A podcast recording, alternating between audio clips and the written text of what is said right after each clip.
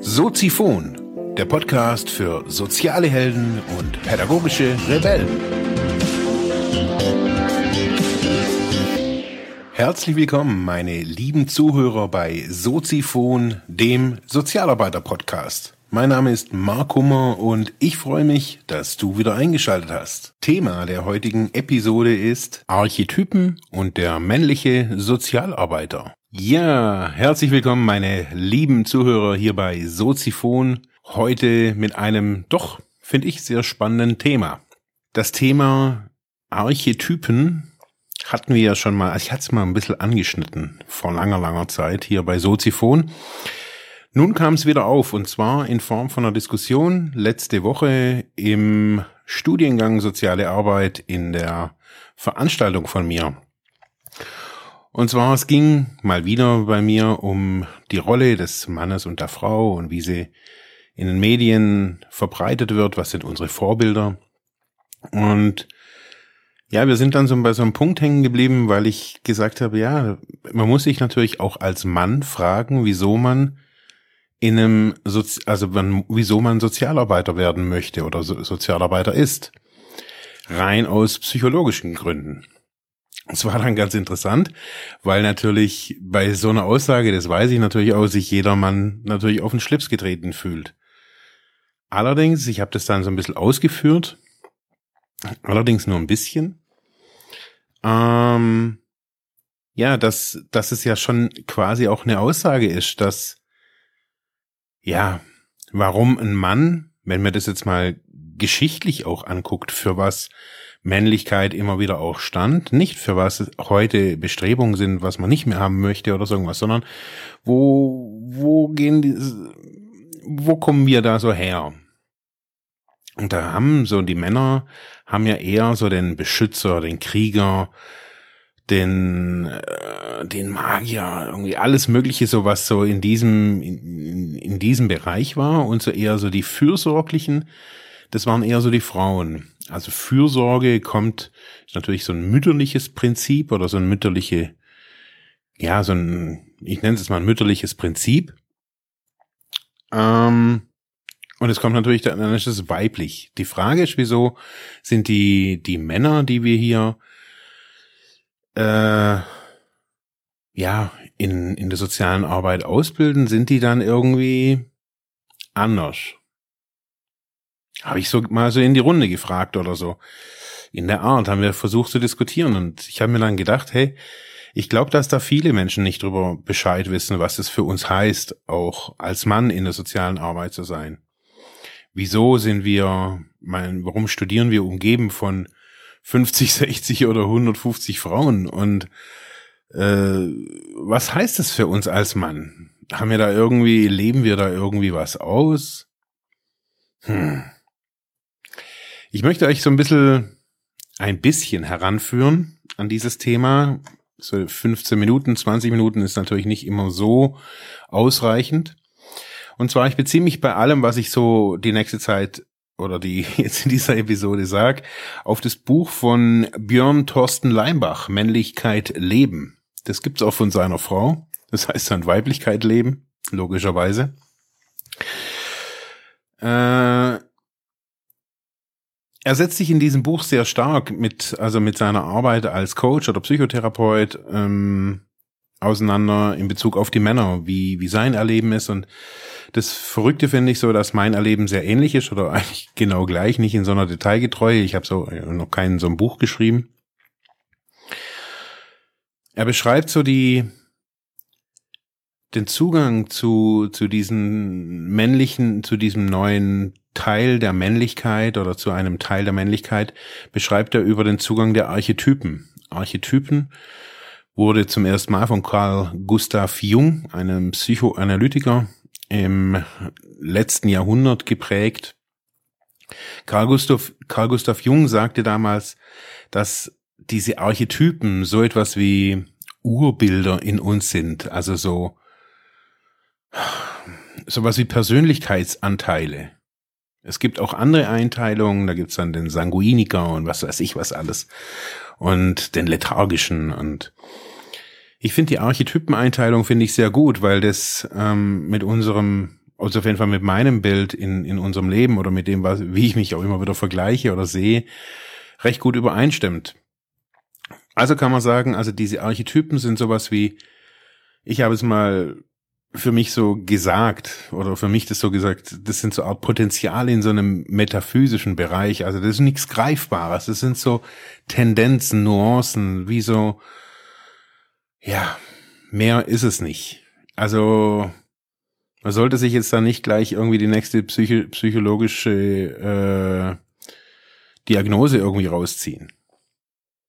Man kann sich die Archetypen so ein bisschen vorstellen wie die wie die ganzen Leute in den Heldensagen früher. Also es gab dann immer einen König und es gab einen weisen Mann und so gab es es auch bei den Frauen. Es gibt auch weibliche Archetypen, stelle ich euch vielleicht zu einem anderen Zeitpunkt nochmal vor. Was mir ganz wichtig ist, ist heute den einen Archetyp so ein bisschen vorzustellen. Und zwar ist es, den, ist es der Archetyp des Liebhabers.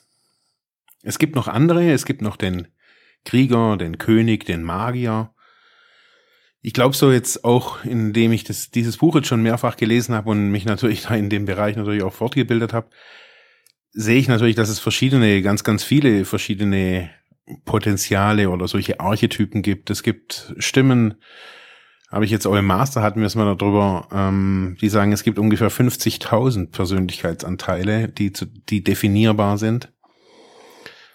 Ähm, ja, wir beschränken uns heute auf den Liebhaber. Wenn wir uns diesen einen Liebhaber angucken, ist es häufig so der erste Schritt von einem Mann in ja ins ins Erwachsenensein. Also davor ist man einfach ein Kind und ist ein Jugendlicher.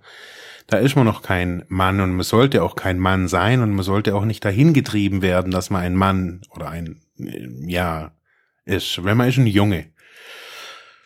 Wenn man so vom von Jugendlicher zu Erwachsen äh, zum Erwachsenen wird, mm, sind diese Qualitäten des Liebhabers als erstes meines Erachtens so ein bisschen auszuprägen oder zu sich zu erarbeiten. Das hört sich immer so, das, das kennen wir ja, man muss sich alles erarbeiten. Nee, es geht bei diesen Ausprägungen immer da, dahin, ob man das vielleicht auch zu einer gewissen, zu einem gewissen Teil auslebt, lebt, um für sich dann auch mal selber in einer freien Entscheidung zu sagen, okay, ich kann da auf diese, auf diesen Teil Zugang haben, aber er bestimmt mich nicht. Und das finde ich ganz wichtig, diesen Satz im Hinterkopf zu behalten, über die Sendung hier. Wenn wir über den Liebhaber sprechen, sprechen wir auch so von verschiedenen Ausprägungen innerhalb. Also wenn wir uns den Liebhaber so vorstellen, sagen wir mal, das ist so, früher war das vielleicht so der Casanova. Da hat auch dann dieser Casanova wiederum unterschiedliche Ausprägungen, unterschiedliche Tendenzen, unterschiedliche Stufen, kann man vielleicht auch sagen. Am Anfang steht oftmals so der Suchende. Das ist so der, ja, der, der Sohn, ähm, der junge Erwachsene, der sucht noch irgendwie so der, seinen Platz im Leben, interessiert sich so anfänglich für irgendwelches philosophisches Zeugs, Religion manchmal, Esoterik, ist interessiert an Weltanschauungen. Das ist so die Suche auch von, von vielen jungen Leuten, so der, der Platz in der Welt sucht man irgendwie, findet viele Dinge gut, findet viele Dinge dann aber auch wieder nicht gut. Das sind so die Punkte, wo ja, wo verschiedene extreme Gruppen oder Links- oder Rechtsgruppierungen, egal wo die Gruppierungen stehen, natürlich auch genau da zugreifen. Menschen suchen ihre Identität in diesem, in dieser Lebensphase sind orientierungslos zu einem ganz großen Teil und ähm, es ist auch wichtig, dass sie orientierungslos sind, weil sie eben dadurch durch die Positionsbestimmung von Gesellschaft, was bietet mir Gesellschaft, ihre eigenen, ihre eigene Position bestimmen können. So die Suchenden, die sind noch so, ja, das sind einfach auch Träumer ganz oft und suchen nach einer Vision, versuchen irgendwie Unmögliches zu erreichen. Es gibt noch einen anderen, eine ganz andere Ausprägung, ist so eher der Mystiker, ist auch so, also auch ein Teil des Liebhabers. Der sucht so eher spirituelle Erfahrungen, liest oder geht zu Gurus, wieder, ja, sind auch so mystische Erfahrungen ganz wichtig, aber auch Ekstase. Wenn ich diese, diese Verbindung oder diesen, diese Arche, diesen Archetyp des Liebhabers für mich selber mal so anschaue, jetzt nochmal kurz zurück zu dem Suchenden, da habe ich, da war das bei mir auch so. Ich habe da auch irgendwie meinen Platz damals im Leben gesucht, so mit 18, 19. Ich war auch interessiert an Religion, an Übersinnlichem, habe Channeling-Bücher gelesen, Weltverschwörungsbücher und ja, da war schon irgendwie auch so die Vision. Ich war, ich habe irgendwie gedacht, ich wäre für was ganz Besonderes irgendwie hier auf der Welt und ja, lauter so Zeugs irgendwie. So dann später auch so der Mystiker in mir, das war dann schon auch ja, da, da habe ich mich dann teilweise auch so wirklich auch reinfallen lassen in in verschiedene, also ich habe dann irgendwie angefangen, die Bhagavad Gita zu lesen, die Bibel zu lesen und keine Ahnung, alles Mögliche haben wir da so, so durchprobiert. Ein weiteren, ein weiteren Unterpunkt oder eine weitere Ausprägung ist der Kreative. Das ist so der Querdenker, der Ideenreiche, der Genie, Erfinder der reißt irgendwie so die, die Konvention ein. Was sich auch irgendwie immer ab, abzeichnet bei Leuten, die eher so in die äh, sich als der Kreative bezeichnen würden oder das als ausgeprägt für sich sehen würden, sieht man auch immer, dass die Leute dann kaum Zugang zu Geld haben. Also nicht, dass sie kein Geld haben, sondern sie können irgendwie auch nicht damit umgehen. Das ist bei mir auch so ein Thema. Also bisher treffen wirklich alle drei bisher sehr stark auf mich zu. Ähm, ich bin sehr querdenkerisch, ich habe immer wieder Ideen. Jetzt, ähm, ob ich jetzt ein Genie bin, weiß ich nicht. Ich glaube eher nicht so, aber erfinden habe ich bisher, erfunden habe ich bisher noch nichts. Aber die Konvention reiße ich irgendwie auch permanent ein in allem irgendwie, was ich irgendwie so sehe, habe ich so das Gefühl. Und ja, mit dem Geld hapert's bei mir irgendwie auch irgendwie permanent. Jetzt auch nicht das, dass ich zu wenig hätte, aber oder zu viel, gar nicht irgendwie, aber keine Ahnung, das Thema Geld ist für mich einfach ein nerviges Ding. Also Rechnungen, Zahlen und das ist für mich alles nervig. Eine weitere Ausprägung ist so der Genießer. Dem Genießer ist Spaß wichtig, sind Erfahrungen wichtig, ist Reisen wichtig. Ganz oft sind es so die, die Jungs, die von Beruf Sohn sind. Ist auch ganz interessant. Äh, die gibt's ja auch noch ganz, ganz häufig. Äh, die Jungs, die von Beruf Sohn sind. Dazu ist der Liebhaber auch ein Kommunikationstalent. Und zwar auch ganz interessant, auch bei mir sehr, sehr treffend. Diese, dieses Kommun also der, das Kommunikationstalent ist äh, sehr du fixiert. War mir auch sehr lange in, auf meiner Internetseite wichtig, dass ich das mit du anspreche. Mir sieht es ganz häufig, besonders in den, in der Coaching-Branche, dass man da ganz viel Wert auf Augenhöhe und du und hey, wir sind eigentlich so ein bisschen Best Friends und so und hey, ich verstehe dich. Ja, ist auch im, in der Kommunikation. Ich merke, dass es mir auch immer wichtig ist, diese Augenhöhe, besonders wenn ich auch jetzt an der dualen Hochschule bin. Ich weiß zwar, ich bin der Dozent, aber trotzdem, ja, merke ich das manchmal in manchen Äußerungen, wenn ich irgendwie sage, ja, ähm, wir schaffen das und es geht nicht um wir. Oder, ja, das merke ich auf jeden Fall, dass ich da auch noch sehr du fixiert bin. Das Kommunikationstalent kann gut zuhören, ist einfühlsam, kann mitschwingen und ist auch gar nicht so ja zielorientiert, sondern eher da geht's den Kommunikationstalent geht's eher um den Prozess. Sprunghaft und ja, so der unter einem anderen Gesichtspunkt wäre wäre es wahrscheinlich der Sanguiniker, wenn man ich glaube nach Eriksen da geht. Ja, wir haben noch zwei, und zwar den erotischen. Die Ausprägung des äh, Liebhabers nennt sich der erotische. Zeichnet sich dann auch aus, dass die Menschen viel Sexappeal haben und auch Kontakt zum eigenen Körper. Ein Bewusstsein sind die Leute, die ja oftmals äh, entweder Kontaktsportarten machen oder auch ähm, so Dinge wie Yoga, Reiki, also Dinge, die wo, wo die Menschen mit ihrem Körper in Kontakt kommen. Die haben Charme, Charisma, Charakter, sind Abenteurer und ja, in Beziehung oftmals auch Romantiker. Und es gibt noch den, den Lebenskünstler, der selbst in schwierigen Situationen irgendwie das Positive drin sieht und im Moment lebt, sehr dynamisch ist und Sinn für Schönheit hat. Also eher so ein ästhetisch orientierter Typ, würde ich jetzt mal so sagen.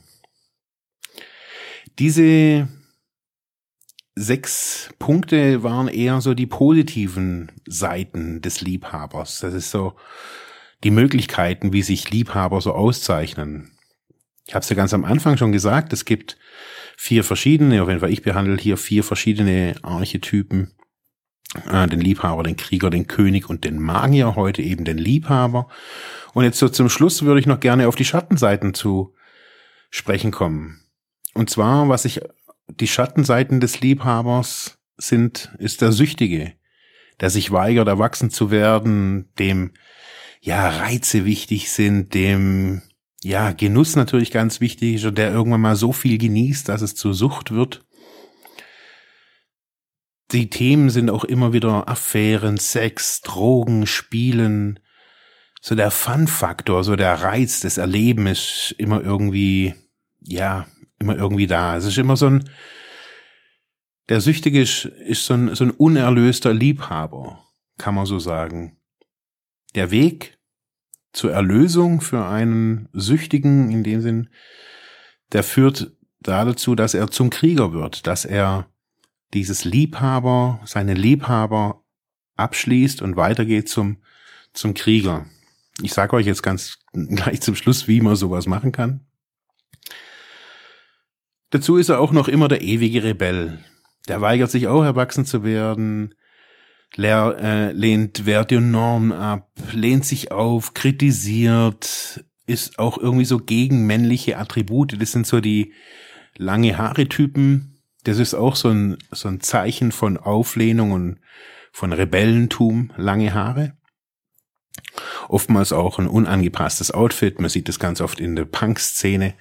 Ist ja auch so dieses Rebellentum. Ich ziehe jetzt halt irgendwie keine Jeans an, sondern keine Ahnung, eine löchrige alte Bundeswehrhose und so weiter. Das sind Ausprägungen. Das alles sind ganz, ganz, das sind Nuancen, das sind Ansätze, die man, wo man Mensch, seine Persönlichkeit beschreiben kann. Das Problem ist, dass viele Menschen diese, diese Anteile nicht mehr ausprägen und auch nicht mehr pflegen. Wenn wir sehen, dass wir eher, eher dazu tendieren, süchtig zu sein oder diesen, diesen ewigen Rebell rauszuhängen zu lassen, dann ist es ein Indiz dafür, dass wir was noch nicht geklärt haben, dass wir was noch nicht integriert haben. Und ganz ehrlich, wenn ich das jetzt hier so vorlese, ich, äh, mir ging das davor schon so in, in der Vorbereitung zu der Sendung, da kann ich irgendwie meine eigene Entwicklung da drin sehen. Ich kann die sogar sehen, indem ich meine Internetseite oder die Flyer, die ich von vor Jahren noch hatte, ausgegeben habe. Was habe ich damals für Texte geschrieben? Was habe ich für Angebote gemacht? Was habe ich für Themen gehabt in meinem Leben? Und dann kann ich schon sagen, ich war auch lange der ewige Rebell. Ich war natürlich auch lange der Süchtige, der sich gegen vieles zur Wehr gesetzt hat. Und ich habe ja, jetzt so vor einem Jahr auch gemerkt, dass ganz, ganz vieles so ein, ich habe da immer gesagt, das ist so ein alter Zopf. Irgendwie passt es nicht mehr. Die Rebellenseminare von Entwicklungsbüro hießen die mal. Ja, das war alles irgendwie eine unerlöste Geschichte. Und jetzt finde ich ganz interessant, so zum Abschluss, heute mal ein bisschen länger. Es gibt auch zu diesen Archetypen typische Berufe. Und zwar beim Liebhaber sind es Künstler, Journalisten, Dienstleister wie zum Beispiel Friseur, Masseur, Kellner oder auch eben die klassischen Frauenberufe wie soziale Berufe, Sozialarbeiter oder irgendwelche Pfleger. Was heißt es jetzt nach dieser, nach diesen 15 Minuten Input? Was heißt es, wenn ich in so einem Bereich bin, wenn ich so, habe ich dann ein, ein habe ich dann eine ausgeprägte Liebhaberseite, habe ich dann etwas anderes in meinem Leben, ja, vielleicht noch nicht integriert, bin ich dann vielleicht, werde ich dann niemals zu einem Krieger, werde ich nie zu einem König, werde ich nie zu einem Magier. Wie kriegt man Zugang zu, wie kann man sowas abschließen? Ich würde es gerne sagen, es ist ganz einfach. Es ist eine Form der Heldenreise, die man da machen kann. Es, diese Heldenreisen gibt es in unterschiedlichen Formen. Ich werde im Jahr 2017 an zwei verschiedenen Daten solche Heldenreisen hier in Ravens, Heldenreisen hier in Ravensburg anbieten, weil ich glaube, dass das oder bin davon überzeugt, dass das auch gut begleitet werden kann. Dann ist so der Effekt hintendran einfach nochmal mehr. Heldenreisen sind, äh, kann man auf unterschiedlichen Weisen machen. Es gibt spirituelle Heldenreisen, es gibt innere Heldenreisen. Es gibt ähm, Leute, die gehen nach Compostela, laufen und pilgern da. Es gibt Leute, die laufen durch die Mojave-Wüste. Es gibt Leute, die gehen nach Australien ins Outback zu den Aborigines. Ganz unterschiedliche Dinge, wo wie Heldenreisen sein können. Bei mir wird so eine ganz naja, ich sage jetzt nicht eine unspektakuläre, aber eine sehr stark innenzentrierte Heldenreise geben, wo es nicht mit Schwitzhütten und nicht mit Bergsteigen, nicht mit Überwinden von körperlichen Dingen zu tun hat, sondern eher vom Integrieren von diesen Aspekten. Man kann diese Dinge, diese Aspekte von sich selbst integrieren, man kann sie annehmen, man kann es durch kleine, ganz kleine Superübungen lernen, wie ich in meinem Alltag solche Dinge einbaue wenn es euch interessiert, es wird jetzt die nächste Zeit noch viermal, noch dreimal eben um die Archetypen des Mannes gehen. Wenn es euch weiter interessiert, gebt mir einen Kommentar dazu, wenn es euch interessiert oder wenn es euch nicht interessiert, dann schweigt für immer. Genau, in diesem Sinne, bis morgen, ciao. Ja, das war's für heute mit diesem Thema. Ich hoffe, ich konnte dir weiterhelfen, vielleicht Denkanstöße geben oder sogar ein bisschen inspirieren. Ich würde mich freuen, wenn du Soziphon weiter unterstützt, indem du weiter zuhörst, mich auf iTunes bewertest, Kommentare schreibst oder diese Episode per PayPal oder Flatter finanziell unterstützt. Dankeschön.